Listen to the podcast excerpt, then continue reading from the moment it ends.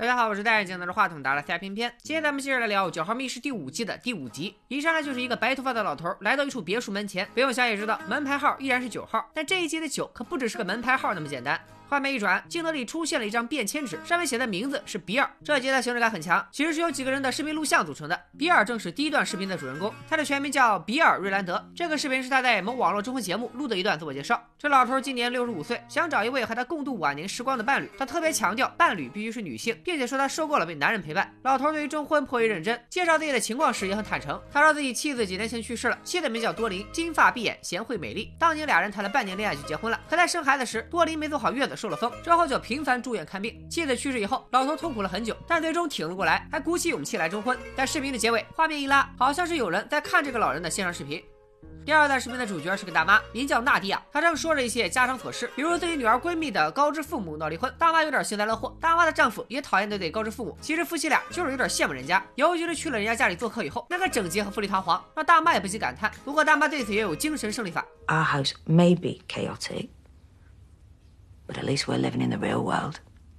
大妈还提到，在高知家庭那里做客时，大家还玩起了互相起女艺名的游戏，这个叫兰兰，那个叫空空，还有什么一哭二闹优 雅。此时刚好在这里寄宿的女留学生从厨房里出来，迎面被人问到：“你当女优的艺名是啥？”女生一愣，说：“我叫小泽游木风。”但你们是咋知道我是干这行的呢？然后就哭着跑了出去。当大妈被问到时，她给自己想了个艺名，叫大白鲨点空白。欧美人名的后一个都是姓氏，大妈姓氏空白，是因为她是个孤儿，她的父母都去世了，没有人知道他们是怎么去世的，这是个谜。大妈后面出场的是个杀人犯盖伦勾兰德里，叫盖伦的注定不是一般人，他自称杀了好多人，都已经超神了。而盖伦的 First Blood 是一个叫多林格雷斯兰德里的女人，和盖伦一样都姓兰德里，为啥呢？因为此人正是盖伦的妈妈。多林这个名字是不是也有点耳熟？第一段录像里的老头妻子就叫多林，虽然老头说妻子生完孩子就开始生病，但他并没有提到妻子到底因何而死。难道他的妻子就是被亲儿子杀掉的？在杀人犯的讲述里，他杀死母亲是在十四五岁，当时他正在给兔子剥皮，母亲觉得儿子太变态了，气急之下对儿子动起了手。不堪忍受暴打的杀人犯对着母亲肚子来了一刀。等他爸回家时，这哥们连妈妈的皮都给剥了。他一不做二不休，又把父亲给锤死了，尸体他都喂了猪。这么看来，这个杀人犯并不是第一段视频里那个老头的儿子。就在视频的最后，杀人犯突然对着某个女人说起狠话：“Oh yeah, I know you. And when I get out of this hellhole, which I know I will, I'm gonna come pay you all a visit, treat you to some of that Southern hospitality.” Galen.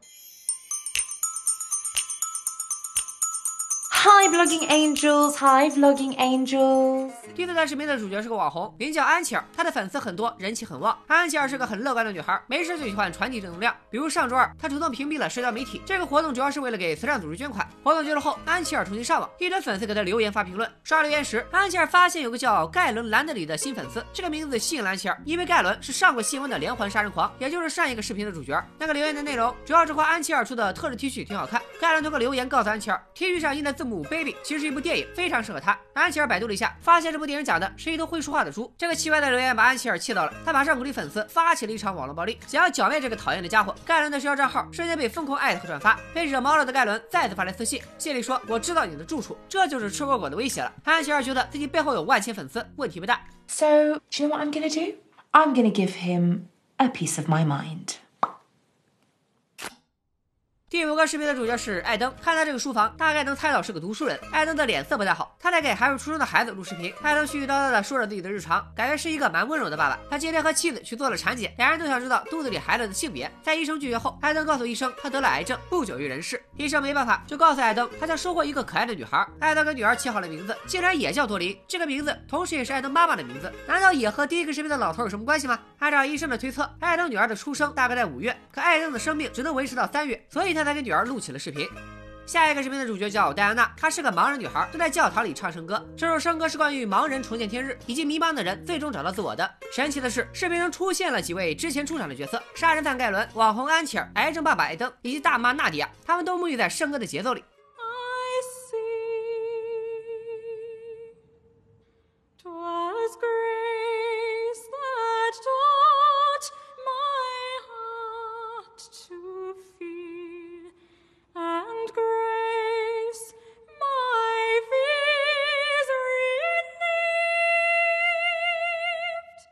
这段圣歌唱完身边的主角又变成了艾登。原来这个唱圣歌的女孩是艾登找来在自己葬礼上演唱的。刚才的视频就是那姑娘以前的试唱片段。艾登的日子不多了他对自己不能看到女儿降生感到难过。他甚至劝妻子去注册一个婚介网站好让自己死后快点给女儿找个新爸视频结尾艾登又来了一段很深情的自白。Know this i'm here. Inside here. Always will be.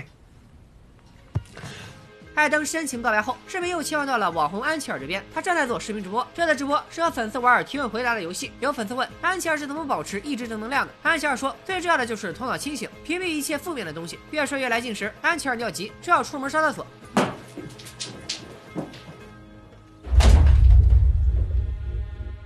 原来之前给安琪儿留言的真的是杀人犯盖伦，他找到了安琪儿的家，面对着直播镜头，盖伦向安琪儿的粉丝聊起了自己是怎么来的。他在受审时一直假装自己是精神病，没事就玩老爸的食物，还告诉法官说他脑子里有声音叫他去杀人。他被判定为精神病以后，盖伦就从监狱转移到了精神病院。精神病院的安保很糙，盖伦便逃了出来。She promised to give me a piece of her mind. I'm here to collect. Do you recognize this man, Galen? Huh? The man in the photograph.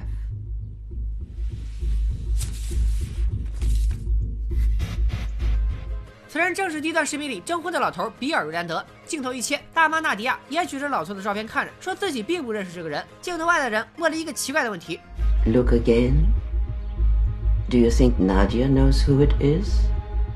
这种问话方式让纳迪亚很迷惑，她翻了一个白眼，竟然唱起了那首黑人小妹的圣歌。聪明的小伙伴看到这里，肯定都猜到了一些端倪。拍视频的人也揭示了真相：唱圣歌的小姑娘叫戴安娜，拼写是 D I A N A；而大妈纳迪亚的名字拼写是 N A D I A。还有艾登，名字拼写是 A I D A N。这三人名字的字母构成都是一样的，不过互相换了位置。安琪尔·盖伦也是，一个是 A N G E L，一个是 G A L E N。这些人其实都是大妈纳迪亚的多重人格。而第一段视频里的征婚老人正是纳迪亚的父亲，当时观看征婚视频的正是纳迪亚自己。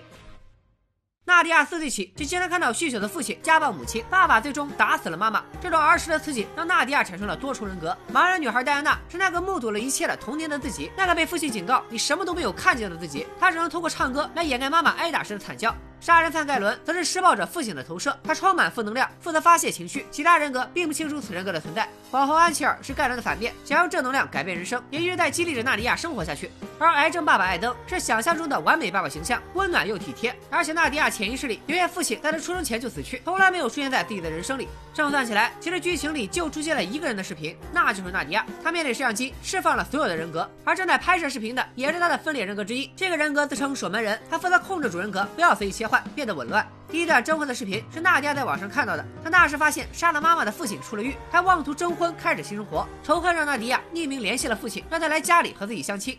And when we found him online, I was like, hashtag amazeballs. Let's contact him, invite him over. Are you sure this is a good idea, my angel?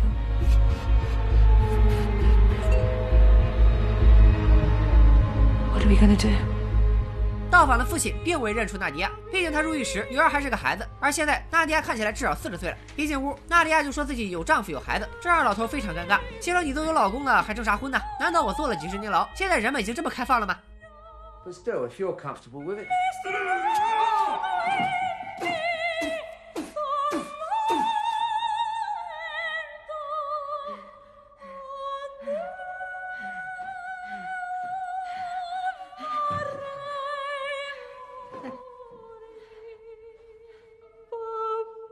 倒下后，几个人格一起出现。他们看着倒地的父亲，似乎终于解开了多年的心结。娜迪亚身上的人格也悄然消失。《九号密室》的这一集可以说非常精彩。首先不得不夸一夸两位编剧胖跑二测的演技太炸了，两人首次饰演了同一个人的不同人格，一个杀人犯，一个绝症患者，一动一静，一刚一柔。作为 CP 粉，我表示非常满意。而说了剧情，前四分之三可能很多人看得一头雾水，然而最后四分之一却高潮不断。对于看了很多惊风电影的影迷们来说，直到盲人女孩的歌突然穿越到多个录像中，才能看出一点端倪。但如果你再看第二遍，就会发现处处是伏笔。比如本集一开始，九这个数字出现在一个拼贴的彩色玻璃上，拼图的概念正象征着人格分裂。彩色玻璃一般是教堂的装饰，也暗示着最大的谜题将在教堂破解，也就是那个圣歌穿越的段落。再比如这一整集里，只有纳迪亚的视频画面右下角是有时间尺码的，还有一段出现的时间是在第一段征婚视频以后，画面后拉展现出娜迪亚正在观看，这时时间码才显露在画面中，其余人格的录像都没有这个时间码，说明这些录像的主角并不存在于现实中，而活在娜迪亚的脑海中。台词上，角色也给了一些暗示。老头征婚时说自己受饿了被男人陪伴，啥地方会有一堆男人陪伴呢？那只有监狱了。纳迪亚吐槽离婚的高知父母时，说自己不羡慕他们，因为自己活在现实世界里，也是一个吃过果的暗示。还有杀人犯盖伦对着镜子说：“我了解你，我要去你家。”然后便动身要去杀网红安琪儿。作为一个潜藏起来的复原人格，他想要杀死自己的对立面正能量人格安琪儿，非常合理。还有个考眼力的环节，就是最后网红安琪儿直播，他刚去厕所，盖伦就出现了。可是画面左上角的 life 反了过来，变成了恶魔的英文 evil。说到盖伦，从他出场开始，多林这个名字就频繁出现，不是妻子就是妈妈。这个提示如果留意到，真相也呼之欲出。本集这些人格的名字都很有意思，他们的构成字母大部分都是一样的，只是不停换位置。其实他们的姓氏，编剧也做了处理。征婚的父亲姓瑞兰德，拼写是 R Y L A N D；杀人犯盖伦姓兰德里，拼写是 L A N D R Y。这俩词字母构成也是一样的，正好证明了盖伦的凶悍是基于残暴的父亲而来。如果你数学好，捋一捋所有角色的名字，你会发现一个菜单，这些名字里正好有九个 A。最后是我们固定的找兔子时间，这次兔子出现的次数有点多，我找的眼都花了。第一个兔子出现在纳迪亚的身后，第二个兔子出现在网红安琪尔的竹架上，第三个兔子出现在癌症父亲艾登的书桌上。这些兔子也算是所有人其实都是同一个人的暗示。好了，《九号密室》第五季第五集解读就到这里了。好多人说这一季《九号密室》没那味儿了，偏偏倒不这么想。目前已出的五集始终保持着《九号密室》一贯的高质量，我觉得有可能是两年过去了，大家的审美也在逐步提高。就比如说看我边缘悬疑社的人，不管什么类型的高智商悬疑上岛片，基本看了个遍，自然也就对此类型作品越来越挑剔。总之看完第五集，我更加期待本季的大结局。以往四季的大结局往往是那一季里最恐怖的一集，不知道本季大结局《泡泡二册》又会带给我们一个怎样的故事呢？本期视频再看过一千，下周我就给大家放出最后一季的深度解读，咱们不见不散。拜了个拜。